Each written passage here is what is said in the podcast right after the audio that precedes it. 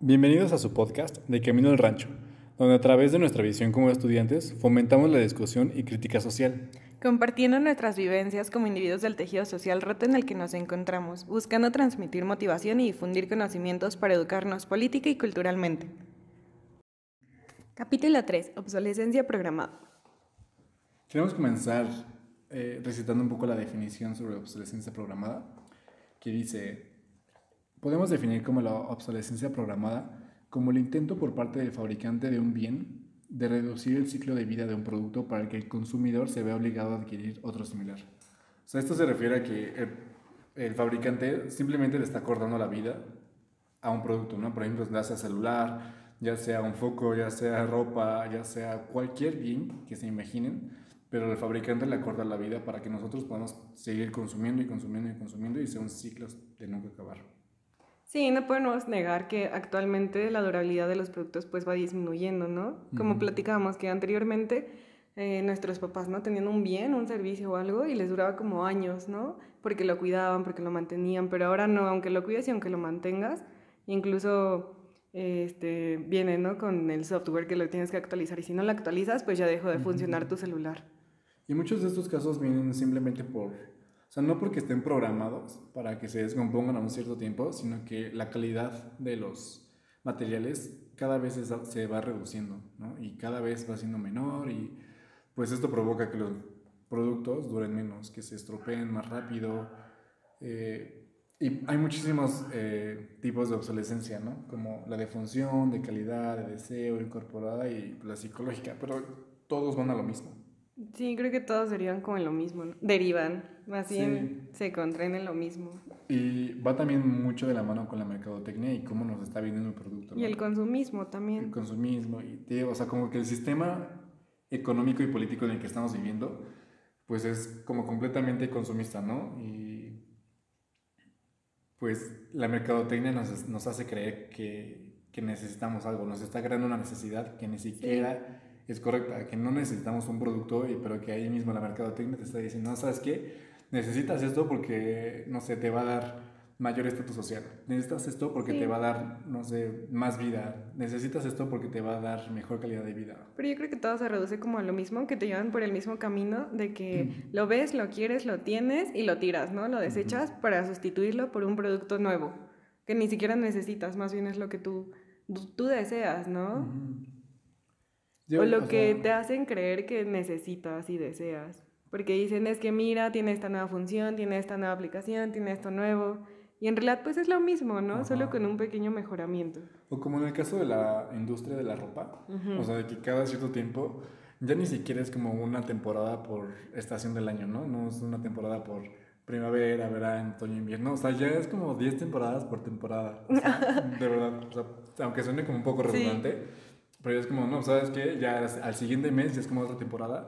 Y mucha gente es como, no, ¿sabes qué? Ya no está de moda esto. O sea, ya quiero la nueva prenda de ropa que sacó tal X artista. Sí, es como la tendencia del seguidor, ¿no? bueno, de lo que tú estás siguiendo, de lo que tú tienes como en un pedestal. Y es como, ay, es que mira, como tal ya sacó tal, tal línea pues yo lo necesito, aunque ni siquiera ocupes, ¿no? Como ese tipo de ropa, aunque ni siquiera sea cómoda o así. Y aunque tengas millones de, por ejemplo, hay aunque tengas ropa, ¿no? Simplemente para usar. Su armario llenísimo. Que es como, es, que no quiero volver a usar esto porque ya me lo vieron, o algo así.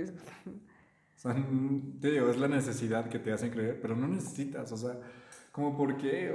bueno, pero eso como yéndonos como a un extremo, ¿no? De que si tienes demasiado y ocupas uno diario y así, como por tu vida, en cambio nosotros que somos como pequeños estudiambres, que yo creo que es más como lo que dices, o sea, que las empresas crean como estas prendas que se van desgastando y, ya no sirven. Y son como, productos desechables. Y ahorita ya está como muy de moda eso de las cosas desechables de la ropa desechable. Sí, incluso a mí me pasó que me compro una playera en cierta, cierta empresa, bueno, cierta tienda, y ya como al mes o a la semana se, se, le hizo un huequito, ¿no? Un hoyito, así como se rompió. sí, o sea, no, ya, no me gusta porque se ve despintada y se ve vieja. Ay, yo la neta lo sigo ocupando, aunque sea como pijama, pero es como, pues para ya no comprar otra, ¿no? Sí, y yo creo que una de las soluciones es eso, ¿no? Como darle más seguimiento a la ropa e incluso eh, darle como una segunda mano. ¿Sabes que Si tú no lo quieres, conseguirle dando uso. no sé, puede servir de trapo o puede servir de otra cosa. Para el perro. Sí, sí, o sea, pero de verdad tiene muchísimas funciones. Y no solamente es la ropa, o sea, son los celulares, las computadoras, le- no sé, los muebles.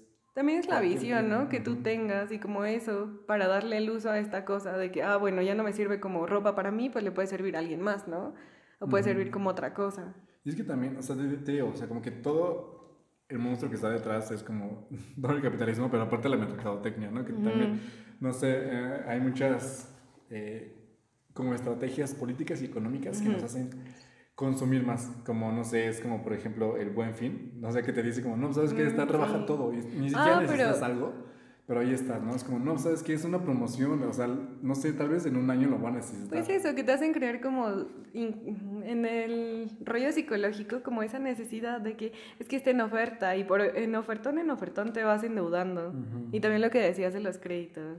Ah, sí, o sea, porque por ejemplo, como te comentaba, el- por ahí escuché que el neoliberalismo tiene los tres pilares básicos, Sí. ¿no? Que es como el crédito, la mercadotecnia y la obsolescencia programada. El crédito, bueno, la mercadotecnia, por lo mismo que ya estamos comentando, ¿no? Te hace, te crea una necesidad.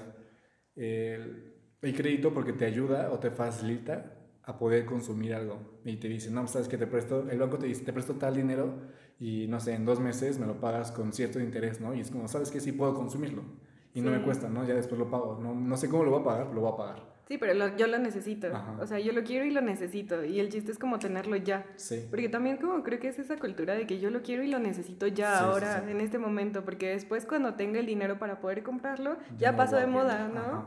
O, o simplemente pues ya no lo quiero. Sí, y te digo, el crédito te facilita esa compra.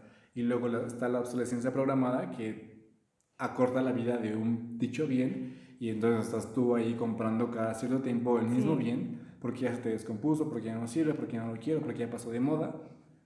Y Y todo lo que implica, ¿no? De que Ujú. pues si ya no sirve y todo esto, lo tienes que desechar, ¿no? ¿Y a dónde va a parar todo esto? Sí. O sea, que es la contaminación para hacerlo, ¿no?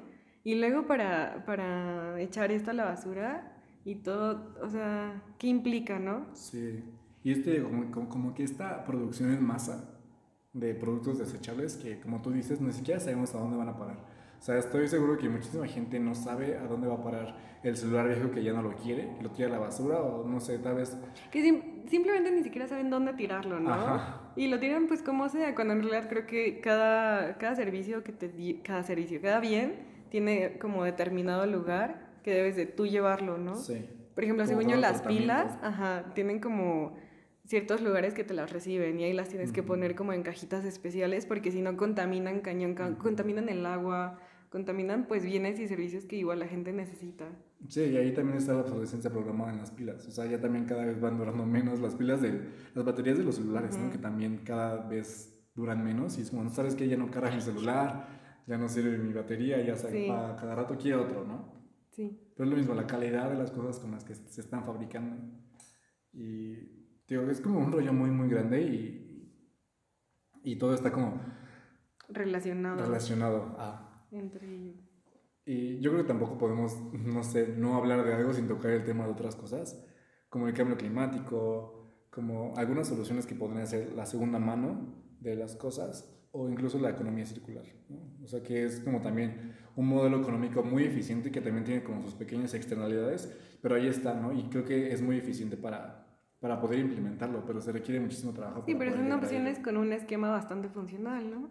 Sí, pero igual yo pues, tampoco hay que darle como, como un no ni cerrarle la puerta.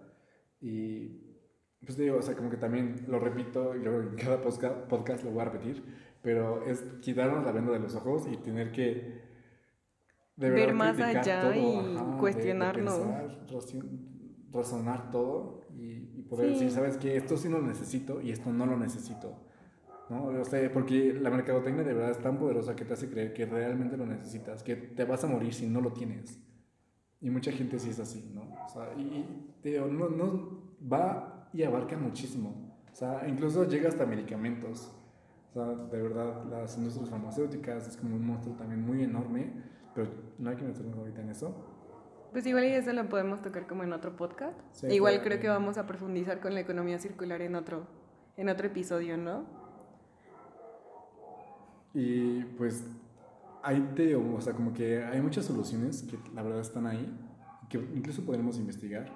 cada uno como por su cuenta, considerando cuál es la más fidedigna para ustedes y también poder tomar una decisión de qué quieren hacer, de qué quieren no hacer, de qué quieren comprar, porque también creo que está en nuestra responsabilidad poder decir, ¿sabes qué? Quiero este producto porque este producto tiene, no sé, sabes, investigas toda su trayectoria o toda su producción, desde la, la extracción de minerales, dónde fueron extraídos los minerales, cómo fueron ensamblados estos productos y hasta cómo fue llevado pues ya al final, ¿no? O sea, el tipo de mano de obra también, de transporte. El embalaje, como tú dices. O sea, como todo este proceso y también darnos cuenta de la huella hídrica, la huella ecológica. La huella, de, carbono.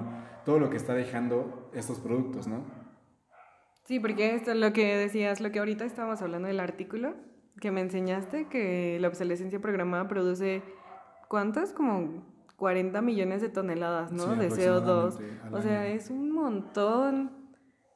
Y que yo creo que ni yo tengo como la idea, ¿no? De, de, la inmensidad del daño que le estamos haciendo como al planeta con todo esto. E incluso a veces, eh, como que toda esta contaminación ni siquiera va a parar a países de primer mundo, que son los, que, los principales que generan todos estos, todos estos problemas, ¿no? O sea, va a parar a los países en vías de desarrollo, a los países del tercer mundo, que están ahí tratando de sobrevivir y todavía les están echando su basura y les están provocando muchísimos Sí, que les heredan problemas que no se acaban con una generación siquiera, ¿no? Sí.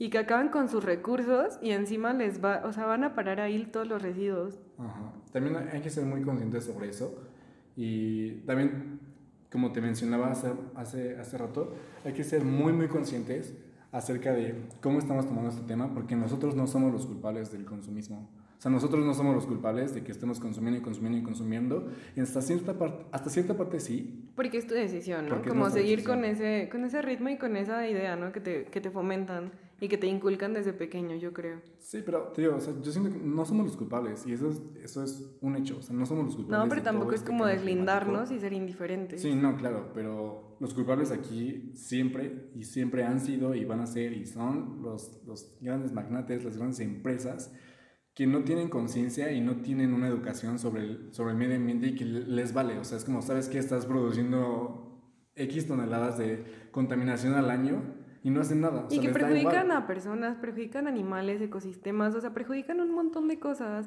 y eso desencadena pues todo lo que estamos viviendo ahora, ¿no? Y aparte ellos mismos nos hacen creer que somos los culpables y que ellos lavan las manos diciendo, no, ¿sabes qué? No somos los culpables porque tú lo estás consumiendo. Pero te digo, o sea, todo va desde ellos, porque ellos nos están haciendo creer que lo necesitamos, pero en realidad no. en realidad también está en nuestras manos, ¿no? o sea, como tú dices, ser críticos y pensar como, a ver, esto conviene como a mí, a mi familia, a la sociedad en la que estoy involucrada. Sí, claro, pero te digo, o sea, como que ellos mismos no quieren que pensemos así. O sea, y es como, ¿sabes qué? Lo necesitas y lo necesitas y lo tienes que consumir.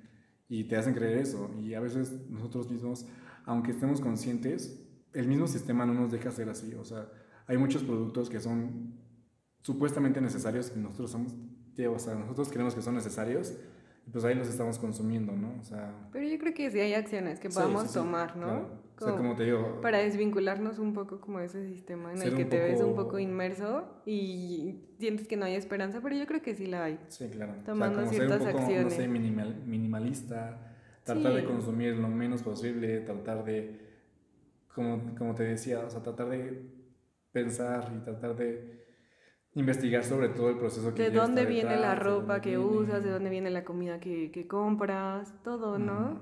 Y yo creo que sí hay, sí hay información. Y como tú dices, no dejarse llevar por todo lo que la gente dice, por todo lo que las los tendencias. Medios dicen, las tendencias. O sea, yo creo que siempre hay que ser muy independiente sobre todo ese tema y sobre todo lo que la tele nos dice, los medios de comunicación y te digo, o sea, siempre, siempre, siempre criticar, o sea, dónde estoy parado, o sea, qué quiero hacer con mi vida, o sea, eh, como todo el sistema que está, que está, que estamos viviendo. Sí, y también estar seguro como de la decisión que uno toma, ¿no? Porque si no quieres estar como tan vinculado a todo este sistema, pues debes estar muy seguro de tus decisiones y de lo que conlleva. Porque a veces es un, es un, poco difícil, ¿no? Estar como en contra del sistema y nadar como en contracorriente. Pero sí es posible, amigo. Sí, claro. Y yo creo que podemos empezar con esto como una pequeña introducción a los temas que vienen en los sí, siguientes son podcasts. Temas y también podríamos abarcar muchísimo, aunque no seamos como tan expertos en el tema, pero creo que tenemos eh, como esa capacidad de criticar todo lo que está a nuestro alrededor y todo el sistema en el que estamos viviendo, ¿no? Y de- desde eso se empieza, o sea, de empezar a darte cuenta de las cosas. Y para eso sirven como estos pequeños podcasts, para que nosotros empecemos a ser más críticos y a razonar. Ujú. También, o sea, la iniciativa, que ustedes también por su cuenta empiezan a... Pues sí, porque uno no le puede hacer como todo el trabajo a otra persona, ¿no? Pero pues yo creo que hasta aquí podremos dejarlo y ya después, Este podcast, este tercer episodio.